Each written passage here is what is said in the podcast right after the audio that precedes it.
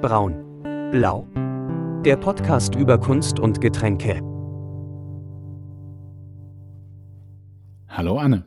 Hallo Daniel. Anne, wir nehmen heute die neunte Folge unseres Podcasts auf und du bist ja sozusagen die Kuratorin von Rot, Braun, Blau. Du suchst jedes Mal das Kunstwerk aus. Und es hat neun Folgen gedauert, bis wir über das Kunstwerk einer weiblichen Künstlerin sprechen. Was ist denn da los? Das werden wir heute auch thematisieren, dass Kunst äh, sehr lange und vielleicht auch immer noch eine sehr männerdominierte Welt ist. Bevor wir aber dazu kommen, sag uns doch zuerst mal, über welches Bild wir heute sprechen. Wir sprechen heute über, so lange nicht über eine Künstlerin, dann vielleicht heute direkt doppelt. Äh, die zwei Friedas, Las dos Friedas von Frida Kahlo. Was trinken wir dazu, Daniel? Ja, wir werden uns heute, glaube ich, noch um einige mexikanische Begriffe drumherum winden. Wir trinken dazu einen Tequila Sunrise man wird ja denken, jeder weiß, wie ein Tequila Sunrise schmeckt. Ich weiß es irgendwie nicht, aber er sieht schön künstlich aus. Also. Die Hauptzutat, der Name lässt es schon erahnen, ist Tequila. Davon brauchen wir 45 Milliliter. Dann brauchen wir 90 Milliliter Orangensaft und 15 Milliliter Grenadinsirup. Damit man diesen schönen Farbverlauf hinbekommt, der typisch ist für den Tequila Sunrise, füllt man zuerst ein Highball-Glas, also ein hohes Glas mit Eiswürfeln, füllt dann den Orangensaft und den Tequila ein und dann gießt man vorsichtig den Grenadinsirup darüber, damit der eben nach unten absinkt und sich der Farbverlauf ergibt. Wichtig ist natürlich auch, dass man das Ganze dann nicht rührt und garnieren kann man es dann eben mit einer Orangenscheibe und einer Cocktailkirsche. Ich würde sagen, lass uns doch einfach mal probieren, oder? Schmeckt nach Tequila. Deiner ist auch sehr rot, also ich glaube, du hast ein bisschen wenig ähm, Orangensaft drin. Meiner schmeckt angenehm wenig nach Tequila. Ja, jetzt hat er mehr nach, also beim, der zweite Schluck hat jetzt mehr nach dem Grenadinesirup geschmeckt. Ja, also es ist ein Cocktail, die ich mir nicht bestellen würde. ich weiß nicht, ich glaube, ich habe ihn mir auch noch nie bestellt, weil wenn Tequila draufsteht, so ein bisschen die Warnlampen angehen.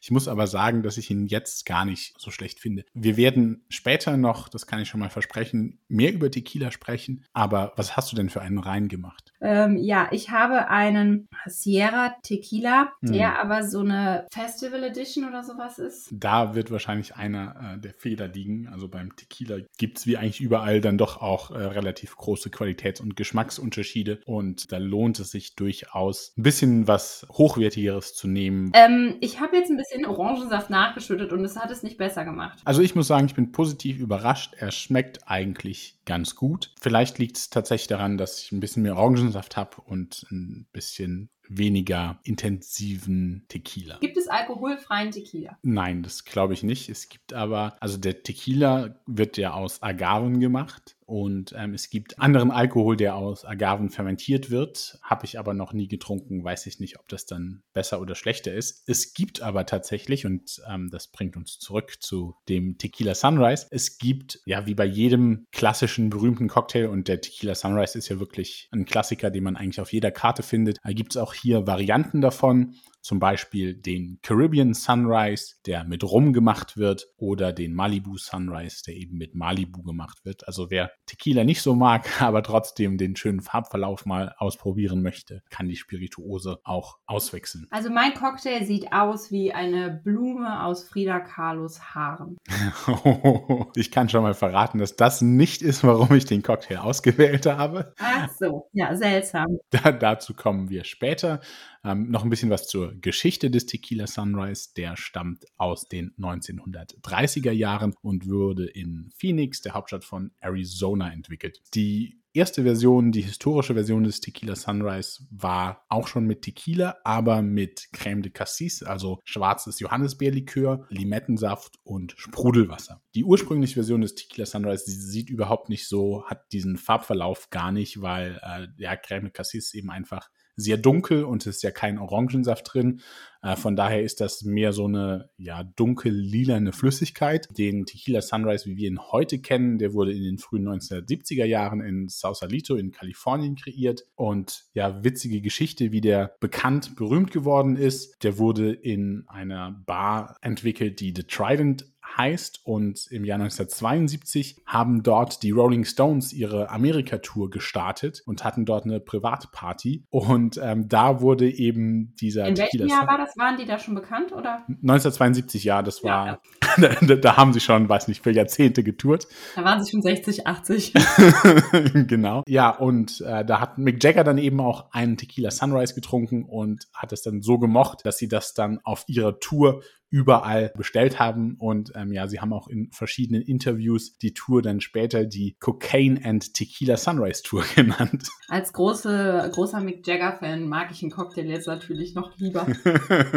ja, sehr schön. Interessanter Cocktail. Es ist für mich nicht ganz so äh, weit weg wie beim letzten Mal. Da hatte ich ja überhaupt keine Ahnung, ähm, warum du ihn wohl ausgewählt hast. Finde ich jetzt etwas offensichtlicher. Aber äh, trotzdem bin ich gespannt, was du sagst. Dann erzähle ich doch jetzt einfach mal was über die zwei Friedas. Ja, bitte. Ja, also es ist ein Bild von äh, Frida Kahlo von 1939. Es ist ein fast quadratisches Bild, 1,73 Meter und noch was und 1,73 Meter, das heute im Museo der Arte Moderno in Mexiko-Stadt hängt. Ich habe das ausgewählt, weil es zu den bedeutendsten ähm, Werken Carlos gehört. Sie hat sehr viel, sehr kleine Bilder gemalt und das ist ein großformatiges Bild und auch ihr erstes großformatiges Bild. Und auch das größte, das sie überhaupt gemalt hat, oder? Ja. Bei dem Bild handelt es sich um ein Doppelselbstbildnis der Künstlerin. und da ein Drittel ihrer Werke Selbstbildnisse sind, also Selbstporträts sind, ist auch das wieder sehr ein sehr typisches Merkmal eines Carlo-Bildes. Was ist zu sehen? Es sind zwei Frauen zu sehen, zwei Friedas, die auf einer grünen Strohbank sitzen und sich an den Händen halten, beide dem Betrachter zugewandt sind. Das spielt auf einem nüchternen, orangefarbenen Boden vor einem melierten, großflächig melierten, aber ansonsten sehr unauffälligen Hintergrund. Die beiden Friedas unterscheiden sich in ihrer Kleidung. Die linke Frieda trägt ein viktorianisches weißes Kleid, das bis zum Boden reicht, äh, oben mit Spitze, einem Spitzenkragen auch bis zum Gesicht reicht, und die Ellenbogen noch bedeckt, dann einen ähm, weißen Rock mit ganz zartem rotem Muster aufweist und spiegelt damit die europäische Frieda wieder. Die rechte Frau, die rechte Frieda, trägt dagegen ein ähm, mexikanisches Kleid, ähm, ein sogenanntes Teruana-Kleid, was eine Rock-Oberteil-Kombination ist. Das Oberteil ist blau-gelb mit eher kurzen Armen und der Rock grün mit einer breiten weißen Spitzenbordüre unten auch. Habe ich ja schon gesagt, ähm, reicht auch bis zum Boden. Ganz typisch sind Friedas auch ganz offensichtlich die ähm, Monobraue bei beiden, die hochgebundenen Haare, auch so dieses typisch strenge, aber nach oben zurückgebundene schwarze Haar. Und es ist auch bei beiden der leichte Damenbart zu sehen. Die mexikanische Frida, also die rechte, ist dabei im Gesicht etwas dunkler als die äh, viktorianische oder die ähm, europäische. Da sieht man den Damenbart sogar noch etwas stärker, finde ich. Ja, die äh, beiden Frauen halten sich, wie gesagt, oder die beiden Friedas an den Händen. Die europäische linke Frieda hält in ihrer rechten Hand eine Schere und die linke Frieda in ihrer linken Hand ein kleines Porträt. Da muss man schon sehr reinzoomen oder sehr gut, sehr nah vorstehen, um zu erkennen, dass es sich bei diesem selbst, äh, bei diesem Porträt um ein Bild ihres Ehemannes handelt, dem mexikanischen Künstler Diego Rivera. Darf ich kurz an der Stelle nachfragen?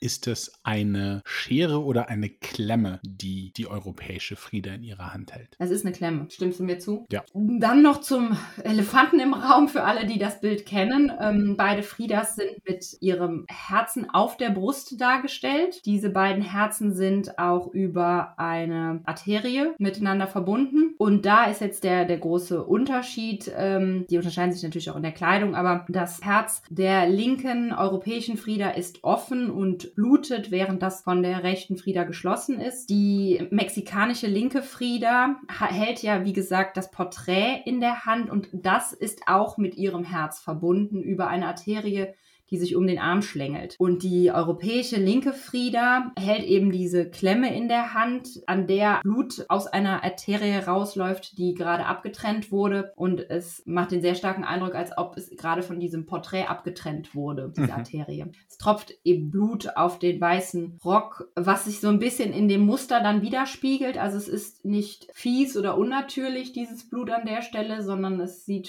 fast aus wie das Muster des Rockes. Wenn man aber natürlich genau hinguckt, man, dass es sich um Blut handelt, dass es aus der diese Arterie rausläuft. Was ich auch noch einen interessanten Unterschied finde zwischen den beiden Friedas ist, du hast ja schon gesagt, dass bei der europäischen Frieda das Herz offen ist, man also in das Herz hereinschauen kann. Und es ist auch ihr Kleid an der Stelle offen. Also man sieht ihren Busen, während die mexikanische Frieda quasi komplett bedeckt ist und das Herz einfach über der Kleidung ist, ist bei der europäischen Frieda eben die Kleidung an dieser Stelle auch wie aufgeschnitten. Ja, sehr guter Punkt noch. Es ist die Botschaft, das eine Herz, das noch verbunden ist mit, mit dem Porträt, ist intakt, während das andere was abgetrennt ist, ausblutet, jetzt offen da liegt, verrissene Kleidung hat und eben nicht mehr intakt ist. Das Werk entstand, nachdem die Eheleute Carlo und Rivera ähm, sich getrennt hatten aufgrund einer sehr unangenehmen Affäre des Ehemanns mit der Schwester der Künstlerin. Diese Affäre führte auch zu einer Scheidung, die jetzt nicht lange anhielt, aber diese Liebe war schon ein, oder diese Ehe, Liebe, Beziehung war schon ein wesentlicher Aspekt ihrer Person, ihres Lebens und sie verarbeitet diese Trennung eben in dem Bild. Sie hat dann nach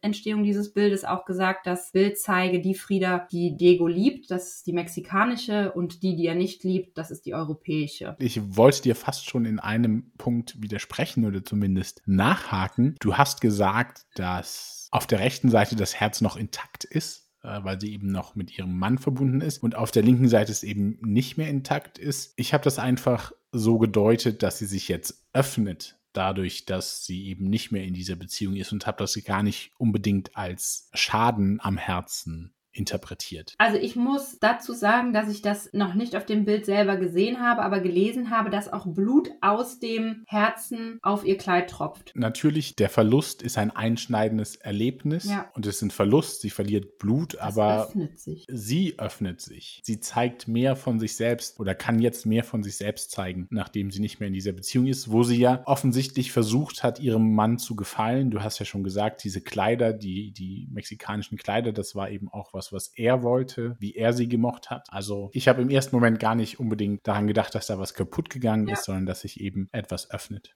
Ja, was vielleicht noch erwähnenswert ist, ist, es ist jetzt nicht so, dass die europäische Frieda kränklicher oder leidender oder sterbend dargestellt ist, sondern mhm. sie sitzt genauso aufrecht und stolz da wie die mexikanische. Also sie halten sich ja, wie gesagt, an den Händen und das ist dargestellt mit, die eine Hand liegt auf der anderen. Die mhm. ähm, europäische Frieda hat ihre Hand auf der mexikanischen liegen. Könnte man jetzt so interpretieren, die mexikanische stützt an der Stelle vielleicht etwas, die europäische europäische Frieda, aber trotz dieser Öffnung verstirbt sie nicht oder trotz des Blutverlustes, sondern sie lebt weiter, sie reicht sich als sich und stehen natürlich auf beide Seiten ist das Überleben auch angewiesen. Ne? Wenn man sich jetzt vorstellt, es gäbe diese Verbindung nicht, dann ja. würde ja bei der äh, europäischen Frieda es schon zu einer Art Ausbluten kommen. Obwohl sie ja Blut verliert und mit dieser Klemme die Blutung nicht sofort stillen kann, ist es ja auch irgendwie ein Zeichen, dass sie dem jetzt nicht komplett hilflos ausgeliefert ist, sondern sie hat eben, sie selbst hat diese Klemme in der Hand, mit der sie diese Blutung zumindest wahrscheinlich verlangsamen kann, wenn auch nicht sofort stoppen. Was hast du gedacht? Ich habe ich hab das eher so interpretiert, dass sie es damit auch gelöst hat. Also ich hatte wirklich mehr noch so diesen Scherenaspekt. Mhm. Ich habe jetzt ehrlich gesagt, äh, weil ich, ich, es als, als Klemme gleich identifiziert hatte, habe ich mir jetzt über das, also möchte ich gar nicht sagen, dass es eine Klemme ist, sondern für ich ich habe es für mich als Klemme identifiziert und hatte deshalb eher diese Idee, Blutung zu stillen. Ah ja, es ist schwer. Ich habe jetzt nochmal äh, vergrößert. Also wenn sie etwas abgeschnitten hätte, würde ich halt erwarten. Noch mehr Blut an anderer Stelle ist. Ja, und dass auch irgendwas eben runter dann vor ihr auf dem Boden liegt, weil ob es jetzt eine Schere oder eine Klemme ist, ist ja noch geschlossen. Also wenn, dann wäre es ja tatsächlich exakt der Moment, in dem sie quasi den Schnitt macht. Und ist nicht sogar hinter dem Objekt geht die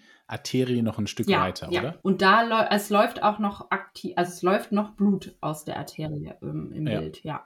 Ja, also wenn man sich die Szene jetzt, die dargestellte Szene zwei Minuten früher vorstellt, wenn du verstehst, was ich meine, ja. würdest du dann erwarten, dass das Bild von ihm vielleicht in der Mitte gewesen ist? Das ist eine ganz spannende Frage, was denn dann an dieser Stelle war. Also wenn das vorher verbunden gewesen wäre, dann hätte das gehießen, dass die europäische Frieda vorher auch auf ihn angewiesen war oder auch mit ihm verbunden war und jetzt nicht mehr ist. Weiß ich nicht, ob das so war, weil sie war ja, wenn ich mich richtig erinnere, und du wirst gleich ja noch was über ihr Leben erzählen, war sie ja allein in Europa, oder? Ja, aber die europäische Frieda, das bezieht sich hier nicht auf äh, ihren Paris-Aufenthalt, sondern auf ihren deutschen Vater. Ach so. Super vorbereitet. Ist, ist das Ja. tatsächlich so? Sie hatten einen deutschen Vater und eine mexikanische Mutter. Aber erinnert das Kleid nicht an. ah, Okay, aber das ist ja auch ja. Also das, das Brautkleid erinnert an das Brautkleid ihrer Mutter, nicht wahr? Ja, er hat ein ähnliches getragen, ja. Aber es ist halt mehr, geht mehr um dieses viktorianische, sehr typisch europäische. Wie interpretierst du denn die europäische Frieda, wenn das auf ihren Vater hindeutet? Es ist auch dieses, diese Zerrissenheit in ihr dieser zwei Kulturen oder beziehungsweise diese Mhm. doppelten Hintergründe des deutschen europäischen Vaters, der mexikanischen Mutter. Sie hat ja auch mit diesem sehr mexikanischen Kleidungsstil erst mit der Hochzeit wirklich begonnen. Mhm. Und sie ist ganz, Mexiko war wohl ja damals katholisch, ähm, der Vater äh, protestantisch, also kann man, hatte das, diesen Teil jetzt nicht mitgebracht, aber sie wird natürlich schon auch europäisch geprägt groß geworden sein durch den Vater, zu dem sie auch so eine sehr innige Beziehung gehabt hat. Ich habe das komplett anders und ich weiß nicht, ob das überhaupt in der zeitlichen Abfolge passt, aber ich hatte das so interpretiert, dass sie eben durch ihre Reisen nach Europa, die ja auch, die kamen danach, nach dem Bild. Ähm, Im selben Jahr, also sie war auch 39 in Paris. Also sie war jetzt auch nicht lange in Paris, ne? Also das, das ist eine ganz steile These sonst. das war ja nur quasi als Symbol dafür, dass sie jetzt ihren eigenen künstlerischen Erfolg hat und dadurch eben selbstbewusster wird und sich emanzipiert auch ein Stück weit, obwohl sie das natürlich auch vorher war von ihrem Mann. Vielleicht ist äh, gerade durch diese ähm, Europareise, sie hat ja dann auch ein Bild ans Louvre verkauft, ist da in der Vogue aufgetreten. Ich meine, jetzt greifen wir die, ihrem Lebenslauf vorweg, aber vielleicht hat das auch nochmal so ein bisschen ihre europäische Seite verstärkt. Aber die war halt natürlich über ihren Vater auch schon vorher da. Meine Interpretation wäre, dass das was war, wohin sie sich entwickelt hat. Ähm, Sie hatte natürlich immer diese beiden Kulturen von ihrem Vater gegeben, aber ich glaube, die Sachen, die er nicht gemocht hat, wäre jetzt meine Interpretation gewesen, dass das schon Sachen sind, die sie später entwickelt hat. Natürlich hat sie diese Anlage dieser beiden Kulturen, aber ich glaube nicht, dass sie so, wie sie das von ihrer Familie mitbekommen hat, dass das zur Entfremdung von ihrem Mann geführt. Also für mich war das, ist es eher dieses, es gibt den Teil in ihr, den er liebt, aber also es war ja wirklich eine unglaublich turbulente Beziehung und sehr leidenschaftliche Beziehung. Also es gibt den Teil, den er liebt und es gibt den Teil, der zu dieser Auseinandersetzung führt und auch der Untreue führt. Und das ist jetzt dann über diese zwei Fridas dargestellt. Ich finde, das widerspricht aber nicht dem Punkt, dass sie sich ja dadurch auch versucht, vielleicht versucht hat, das zu erklären. Ich habe diese zwei Hintergründe und ähm, Also das ist ja dann fast ihre europäische Seite ist die starke, unabhängige Frau und ihre mexikanische Seite ist das brave Weibchen, das sich anzieht, wie es ihrem Mann gefällt und so. Und das kann ich mir nur schwer vorstellen, dass das ist, was sie sagen möchte. Also ich habe Rivera schon so, ich habe mich jetzt noch nicht im Detail mit ihm beschäftigt. Interessanterweise ist er ja mittlerweile auch der Ehemann von Frida Kahlo, während Mhm. ähm, es damals absolut umgekehrt war. Da war sie die Ehefrau von Diego Rivera. Also er war ja auch 20 Jahre älter und schon sehr etablierter, sehr bekannter Künstler, als er sie kennengelernt hat und der ja sehr verwurzelt war mit Mexiko und mexikanischer Maya oder Azteken-Darstellungen in seiner Kunst und irgendwo auch so dieses Ur- Mexikanische deshalb für mich äh, widerspiegelt. Also- und deshalb äh, vielleicht das abgelehnt hat, was nicht voll mexikanisch war an ihr. Aber würdest du nicht sagen, dass ihre Kunst auch sehr mexikanisch ist, was natürlich im Nachhinein schwierig ist? Also es war vielleicht damals nicht mexikanisch, aber sie hat quasi definiert, was moderne mexikanische Kunst sein kann. Ich glaube, sie ist für viele der Inbegriff der mexikanischen äh, Kunst des frühen 20. Jahrhunderts. Wie gesagt, er ist jetzt ihr Ehemann und nicht die Ja, Ehefrau. äh, eben, und eben. das spricht natürlich auch von dafür. Erzähl uns doch vielleicht einfach mal was über das Leben von Frida Kahlo und dann können sich unsere Zuhörer ja vielleicht auch besser selbst ein Bild davon machen, was hier gezeigt wird. Ich sag sehr gerne was zu Frida Kahlo ähm, und muss ehrlich sagen, es fällt mir nicht so leicht, weil es so unglaublich viel von ihr gibt. Sie als Person ist ja, glaube ich, fast noch bekannter als ihre Werke. Äh, sie ist ja auch Mhm. sehr oft selber noch dargestellt und hat, das habe ich ja auch schon äh, erzählt, sich selbst sehr viel dargestellt. Du hast eben schon gesagt, ein Drittel ihrer Werke, um einfach nochmal die Zahl zu sagen. Also 143 Bilder gibt es von ihr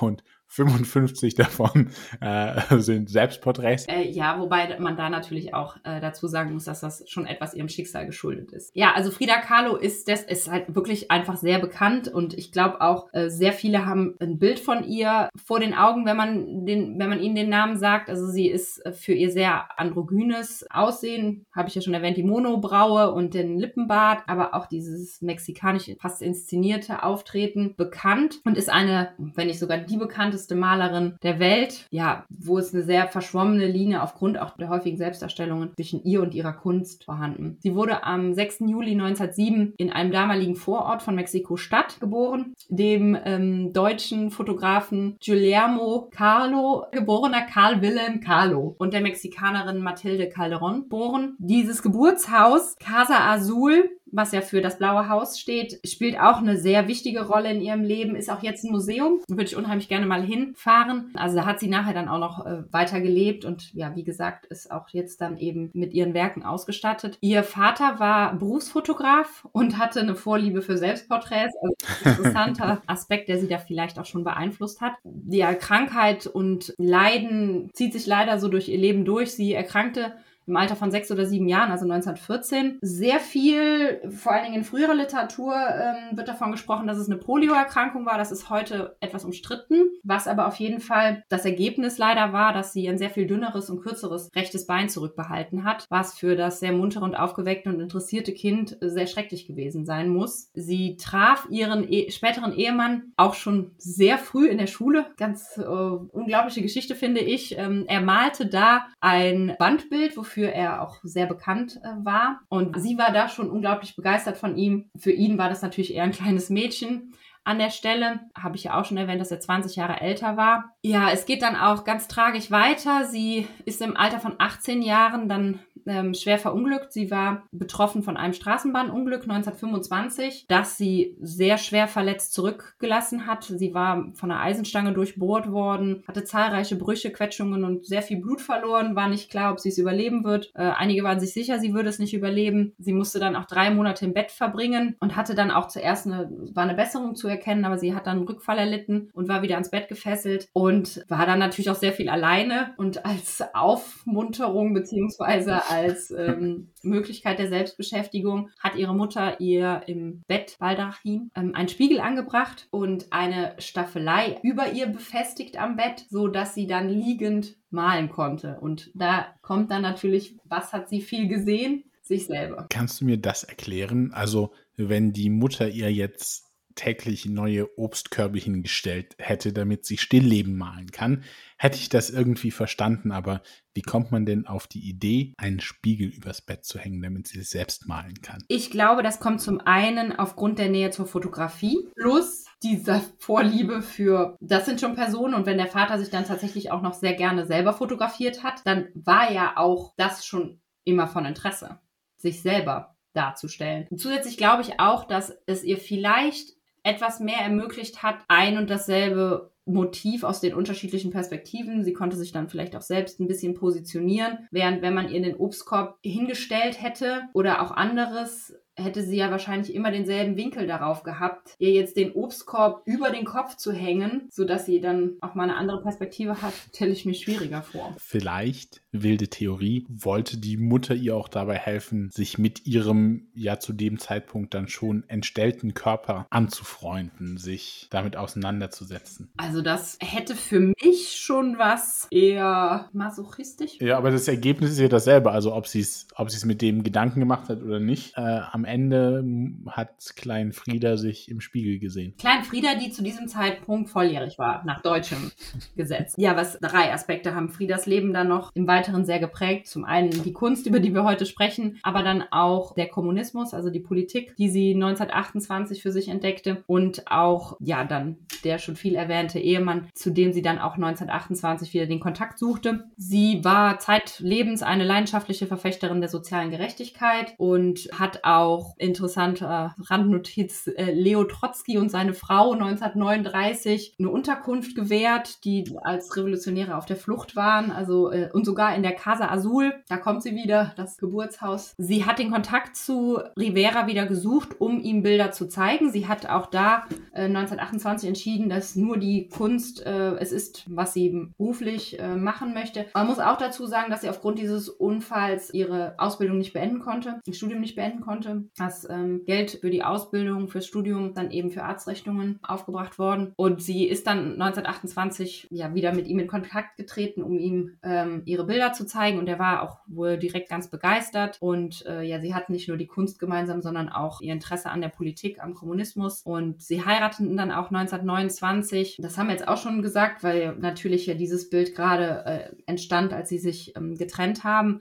dass die Beziehung geprägt war von sehr großer Leidenschaft, als wahrscheinlich für beide war die andere Person die große Liebe des Lebens, aber auch von sehr viel Verletzungen, außerehelichen Affären bei ihr mit Männern und Frauen. Bei ihm, habe ich ja auch schon gesagt, sogar mit der eigenen Schwester oder der Schwester der Künstlerin. Ja, während Rivera schon so stärker in Richtung USA interessiert war, war das für Carlo eher nicht der Fall. Sie hat ihn aber begleitet auf ähm, einer Reise, die von 1930 bis 33 mit Unterbrechung ging in die USA. Die hat sie auch sehr geprägt, weil sie da natürlich auch wieder Verbindungen geknüpft hat, Bilder verschenkt und verkauft hat, auch Aufträge bekommen hat also auch da schon als Künstlerin wahrgenommen wurde. Und das gleiche halt dann auch nochmal 1939, als sie nach Paris ging. Da hatte Louvre sogar ein Bild von ihr gekauft und sie war Teil einer Ausstellung, wurde für die Vogue fotografiert. Spätestens da war dann auch der absolute Personenkult schon da. Also diese Inszenierung dieser beeindruckenden Frau.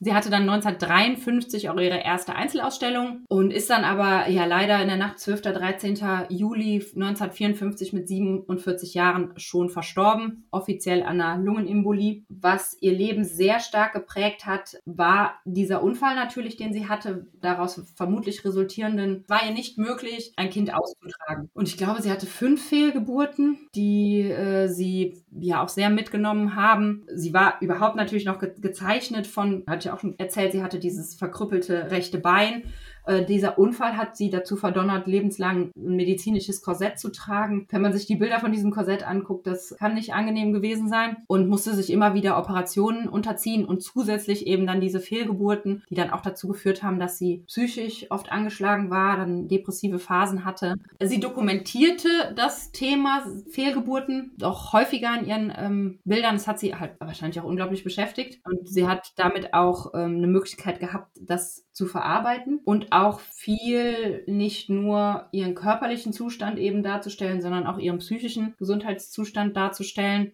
Carlos Leben im Schnelldurchlauf. Ähm, wie gesagt, es gibt unendlich viele Quellen. Es gibt äh, Hollywood-Filme über sie. Es gibt Dokumentationen noch und nöcher. Bücher dieses Jahr, letztes Jahr sind ja auch in Deutschland einige erschienen. Sie ist eine sehr faszinierende Gestalt, auch weil sie so ein bisschen als Feministin natürlich gilt. Ein ja, bisschen, ja. Die sich da in der Männerdomäne der, der Kunstszene etabliert hat. Daniel, jetzt habe ich sehr viel vom Bild und noch mehr von der Künstlerin erzählt. Dann erzähl du doch noch mal was zum Cocktail. Sie ist aber ja auch wirklich eine faszinierende Künstlerin, über die Ja, findest du? Faszinierende Künstlerin? Was spricht dich denn so besonders an an ihren Werken? Sie hat ein faszinierendes Leben als Künstlerin. über ihre Werke können wir dann gleich nochmal sprechen, ob und was mich da anspricht. Ähm, du hast ja schon gesagt, dass ihre Kultur, die mexikanische Kultur, für sie sehr wichtig war und sie auch für die mexikanische Kultur sehr wichtig ist. Und da kommt man um einen Cocktail mit Tequila quasi nicht drum rum. Tequila ist die Spirituose, die man sofort mit Mexiko verbindet und der Tequila Sunrise wurde ja auch in Phoenix, also nahe an der mexikanischen Grenze, entwickelt.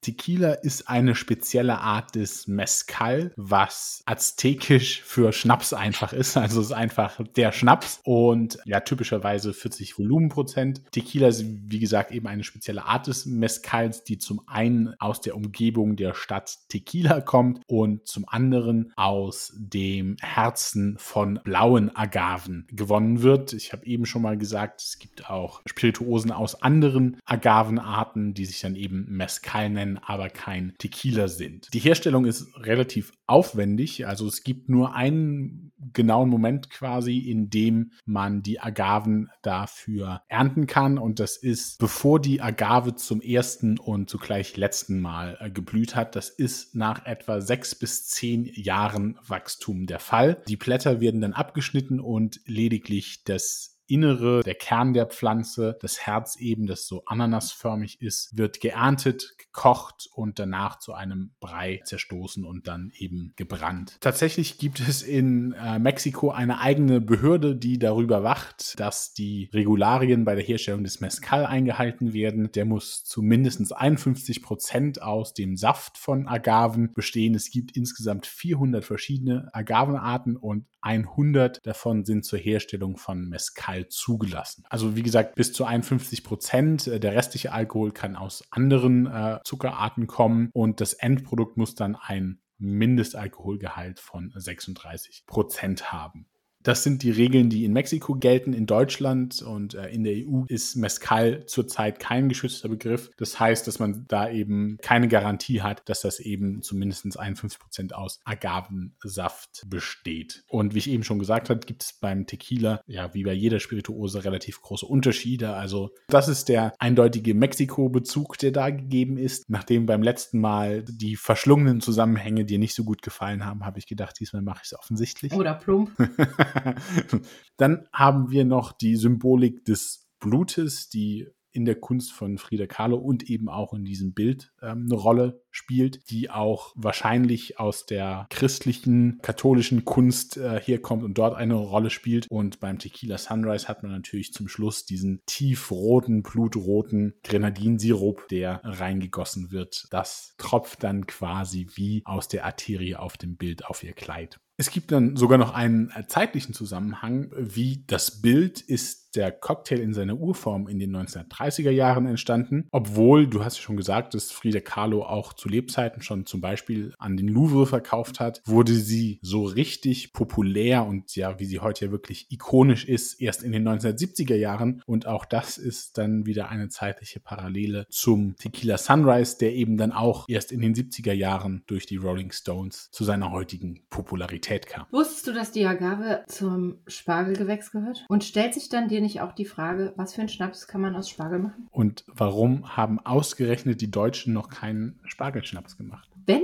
überhaupt jemand einen Spargelschnaps machen könnte. Ich nehme alles zurück. Kurpelzer Spargelschnaps. Wie hätte man das? Vielleicht trinken wir das nächste Mal einen Cocktail mit Spargelschnaps. Aus weißem Spargel oder aus grünem Spargel? Aus weißem ja, Spargel. Der kann wirklich nur aus Deutschland kommen. Ja, wieder sehr viel gelernt über die Agave. Und auch der Punkt, wenn irgendwas Geld bringt, dann braucht man eine Behörde, die es kontrolliert. Ja, also es ist auch der, der Tequila und der Mezcal ist von seiner wirtschaftlichen Bedeutung für Mexiko ungefähr so wie der Whisky für Schottland. Also das ist wirklich ein wichtiges Exportgut. Du hast gesagt, meine Herleitung ist diesmal plump. Lass uns doch mal wieder über die Kunst von Frida Carlo sprechen, denn auch der könnte man durchaus nachsagen, dass sie stellenweise etwas plump ist, oder? Aufgrund der Motive, die sie gewählt hat, kann man das eigentlich nicht sagen, aber aufgrund der technischen Umsetzung, technisch-künstlerischen Umsetzung an der einen oder anderen Stelle vielleicht schon. Aber wenn, also wir beschäftigen uns ja heute insbesondere mit den zwei Friedas und auch da finde ich, ist ja in der Darstellung, also nicht nur in der technischen Darstellung, die, da bin ich auch bei dir, der kann man, glaube ich, durchaus manchmal vorwerfen, dass sie etwas nicht so fein in der Umsetzung ist. Aber ich finde auch in der Motivik ist es schon sehr, wenn nicht plump, dann zumindest offensichtlich. Zum Beispiel, dass sie das Porträt ihres Mannes in der Hand hält, als wäre aus der Szenerie nicht schon klar genug geworden, äh, worum es hier geht, ist es einfach nochmal sehr explizit dargestellt. Ja, da gebe ich dir recht. Man könnte jetzt noch sagen, es ist halt, es ist sehr klein dargestellt. Aber bei einem 1,70 Meter Bild ist das ja auch ja, wieder relativ. Ja. ja. also sie hat mit ihr in ihren Bildern mit Symbolik, die offensichtlich war, nicht gegeizt. also man merkt auch, finde ich, in vielen ihrer Bildern den katholischen Glauben, die, ähm, mhm. also katholische Erziehung, katholische Darstellungen. Also das ist ja auch so dieses Herz. Gibt es ja viele dieser Jesus-Darstellungen mit dem ähm, mhm. Herz, das ja dann mitten auf der Brust bei ihm äh, oben aufschlägt ja, es sind halt auch sehr, sehr viele Selbstporträts, die sich sehr ähneln, weil es immer sie ist, die ähm, mal vom, mit dem einen Winkel, mal mit dem anderen Winkel Er hat auch häufig dieses Dorn-Zweig-Motivik äh, aufgegriffen. Hat natürlich auch so mit ihrer Herkunft, ähm, also hat ja auch ihre Eltern immer wieder aufgegriffen. Es ist also keine unglaublich abwechslungsreiche Kunst für mich. Also es ist, ähm, mhm. es finde ich wenig Überraschungsaspekte. Wenn man sich jetzt länger mit ihr beschäftigt und dann vielleicht noch mehr ins Detail geht, sieht man wahrscheinlich unglaublich viele Unterschiede. Aber wenn man jetzt so ihr Werk im Großen mal betrachtet, ähm, ja, dann ist es sehr viel eben diese Thematik, ähm, sie selber, ihre Fehlgeburten, ein bisschen natürlich auch so diese Gesellschaftskritik. Sie war ja, habe ich ja eben erzählt, nicht so begeistert von, von den USA und ähm, von der Gesellschaft dort. Das hat sie auch ähm, verarbeitet. Aber das hätte ich zum Beispiel, hätte ich mir viel mehr vorstellen mhm. können, dass sie das noch stärker aufgreift. Gerade als überzeugte ja, Kommunistin. Genau. Aber es hat natürlich auch zu, zu dem gepasst, ähm, wie sie gelebt hat, wie sie sich selbst dargestellt hat. Das war natürlich auch zu einer Zeit, wo das gerade alles hochkam. Ne? So die Fotografie, die Farbfotografie, Kunstmagazine oder Modemagazine, die Vogue, das war damals alles noch ja dann sehr neu. Und natürlich war es auch diese Besonderheit, dass da eine Frau dann kam, also auch die weibliche Perspektive mhm. auf Kunst endlich dargestellt wurde, in den Mittelpunkt gehoben wurde oder Aufmerksamkeit bekommen hat. Ich finde, wenn man jetzt mit Künstlern, über die wir schon gesprochen haben, vergleicht, ist sie ein spannender Gegenentwurf zu Magritte. Auch dessen Kunst hat man ja teilweise nachgesagt, dass sie sehr offensichtlich ist. Aber er war natürlich der Spießbürger, was beinahe seiner Kunst geschadet hat, in der Form, dass ja eben der Kunstszene gemieden wurde eher als der Spießbürger. Und sie ist ja wirklich das exakte Gegenteil. Also sie ist ja wirklich Avantgarde und hat natürlich ein Stück weit dasselbe Problem, dass sie eben in der Kunstwelt als Frau es schwierig hat. Aber ja, durch ihre Inszenierung hat sie als Person, glaube ich, wirklich stark dazu beigetragen, wie ihr Werk heute rezipiert wird. Und also ich glaube nicht, dass sie, dass ihr heute die Bedeutung zugemessen würde, ähm, rein anhand ihres Werkes, sondern es wirklich ihre Bedeutung als politischer Mensch, als Feministin, als Vorreiterin, was die Rolle der Frau in der Gesellschaft angeht. Ja, für mich ist es auch, dass ihre Kunst hinter ihr als Person zurücksteht. Mhm. Und das ist, ich weiß nicht, ob das rückblickend das ist, was sie wirklich gewollt hat oder sich vorgestellt hat. Sie war aber natürlich durch dieses androgyne ähm, Aussehen, durch ihre ja auch nicht, ja, sie hat jetzt nicht offen äh, lesbisch gelebt, aber sie hatte diese Beziehungen zu Frauen. Ja, hat sich aber dann ja auch wieder losgesagt von ihrem Ehemann hat sich getrennt, ähm, hat das wieder aufgearbeitet in ihren Bildern und gezeigt, sie kann auch ohne ihn, hat ihn dann natürlich nach einem Jahr wieder geheiratet. Also das Thema Unabhängigkeit war zwischen den beiden ein Thema, insbesondere für sie. Sie hat auch zur Bedingung gemacht, als sie ihn das zweite Mal geheiratet hat, dass sie nicht möchte, dass er irgendwas bezahlt. Also das war auch wirklich Thema für sie, äh, für ihn glaube ich nicht so. Wenn man auch überlegt, er wollte gar keine Kinder und sie ist fünfmal oder hatte mhm. diese fünf Fehlgeburten und fünf Fehlgeburten. Also da irgendwie, wenn man jetzt so von außen mit Abstand drauf guckt, passt da so vieles äh, nicht ganz zusammen. Ja. Aber ähm, ja, sie waren wahrscheinlich unglaublich angezogen voneinander, fasziniert voneinander, dass sie deshalb auch immer wieder zueinander gefunden haben. Wo du das Finanzielle ansprichst, das fand ich auch einen spannenden Aspekt, der mir über den Weg gelaufen ist also sie hat ja zwar schon zu Lebzeiten auch Bilder verkauft und an den Louvre, allerdings, ja, der, der ganz große finanzielle Erfolg äh, war da, glaube ich, auch noch nicht dabei. Aber es scheint ihr schon ein Stück weit wichtig gewesen zu sein, weil du hattest ganz am Anfang erwähnt, dass das Bild 1,70 Meter mal 1,70 Meter ungefähr ist, also groß und das erste große Bild, das sie gemalt hat. Und ich habe gelesen, dass das quasi eine von außen an sie herangetragene Empfehlung war. Sie hat davor nur kleine Bilder gemalt und die verkaufen sich eben schlechter und dass sie dann eben hier jetzt zum Großformat gewechselt hat aus, zumindest auch aus wirtschaftlichen Überlegungen, was ja dann auch zeigt, dass ihr das doch auch wichtig war, dieser wirtschaftliche Erfolg. Ja. Man muss natürlich auch als Künstler von irgendwas leben und ähm, sie wird wahrscheinlich auch Arztrechnungen gehabt haben, die bezahlt werden müssen. Und also ich möchte ihr das jetzt nicht vorwerfen, aber ich finde es eben einfach einen interessanten Aspekt. Ja, würdest du es dir aufhängen, Daniel? Ähm, muss ich jetzt länger drüber nachdenken, als ich gedacht hätte. also ich finde generell ihre Kunst hat schon eine Ästhetik, die mich anspricht. Also wie, wie sie sich selbst darstellt, dieses emotionslose, dieses irgendwas das zwischen religiöser, ja, die, dieses irgendwas zwischen religiöser Darstellung und irgendwie mittelalterlicher Herrscher. Also dieser dieser emotionslose Blick nach vorne. Wahrscheinlich würde ich mir, wenn ich mir es aussuchen kann, nicht dieses Bild von hier aufhängen. Wenn es morgen vor der Tür stehen würde, würde ich es aber wahrscheinlich auch nicht wegwerfen. Ja, das bisher hoffentlich von also, keinem der Bilder. Wie sieht es mit dir aus? Würdest du dir das Bild aufhängen? Wenn ich es natürlich äh, geschenkt bekäme, wäre es äh, ein anderer Punkt. Ich würde es mir nicht kaufen. Ich merke an dem Bild, stören mich die Hände, die Darstellung der Hände, die ich auch finde, die sehr prominent sind, weil sie natürlich auch genau in der Mitte sind des Bildes und diese an der Hand halten. Auch die Herzen sind ja nur über eine ganz feine Arterie miteinander verbunden, aber die Frauen halten halt eben auch noch sehr offensichtlich sich an der Hand und diese Handreichung, das gefällt, diese Darstellung gefällt mir nicht. Da finde ich, das, da passt irgendwas nicht, das ist nicht ganz richtig so und ja, deshalb, äh, das, daran, ich glaube, dass, äh, dann würde ich immer wieder dahin gucken.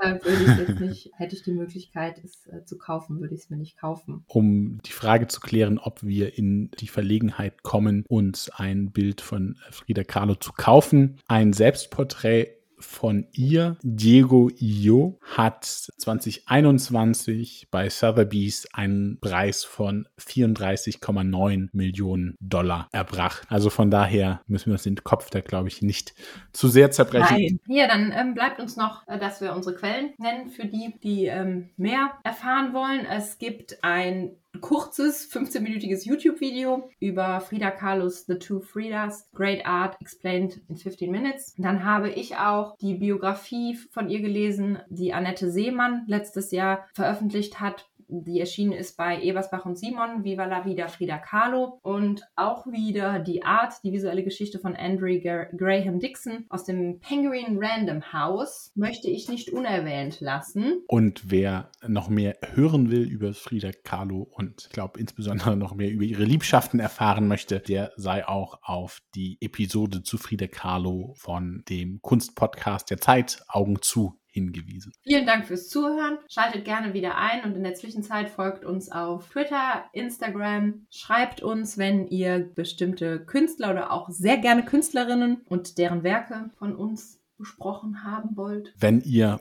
unsere zukünftigen Folgen, in denen wir dann sicher auch mehr Künstlerinnen besprechen, nicht verpassen wollt, dann könnt ihr uns abonnieren. Ihr findet uns auf Apple Podcasts, Spotify oder wo immer es Podcasts gibt. Vielen Dank fürs Zuhören und bis zum nächsten Mal. Tschüss.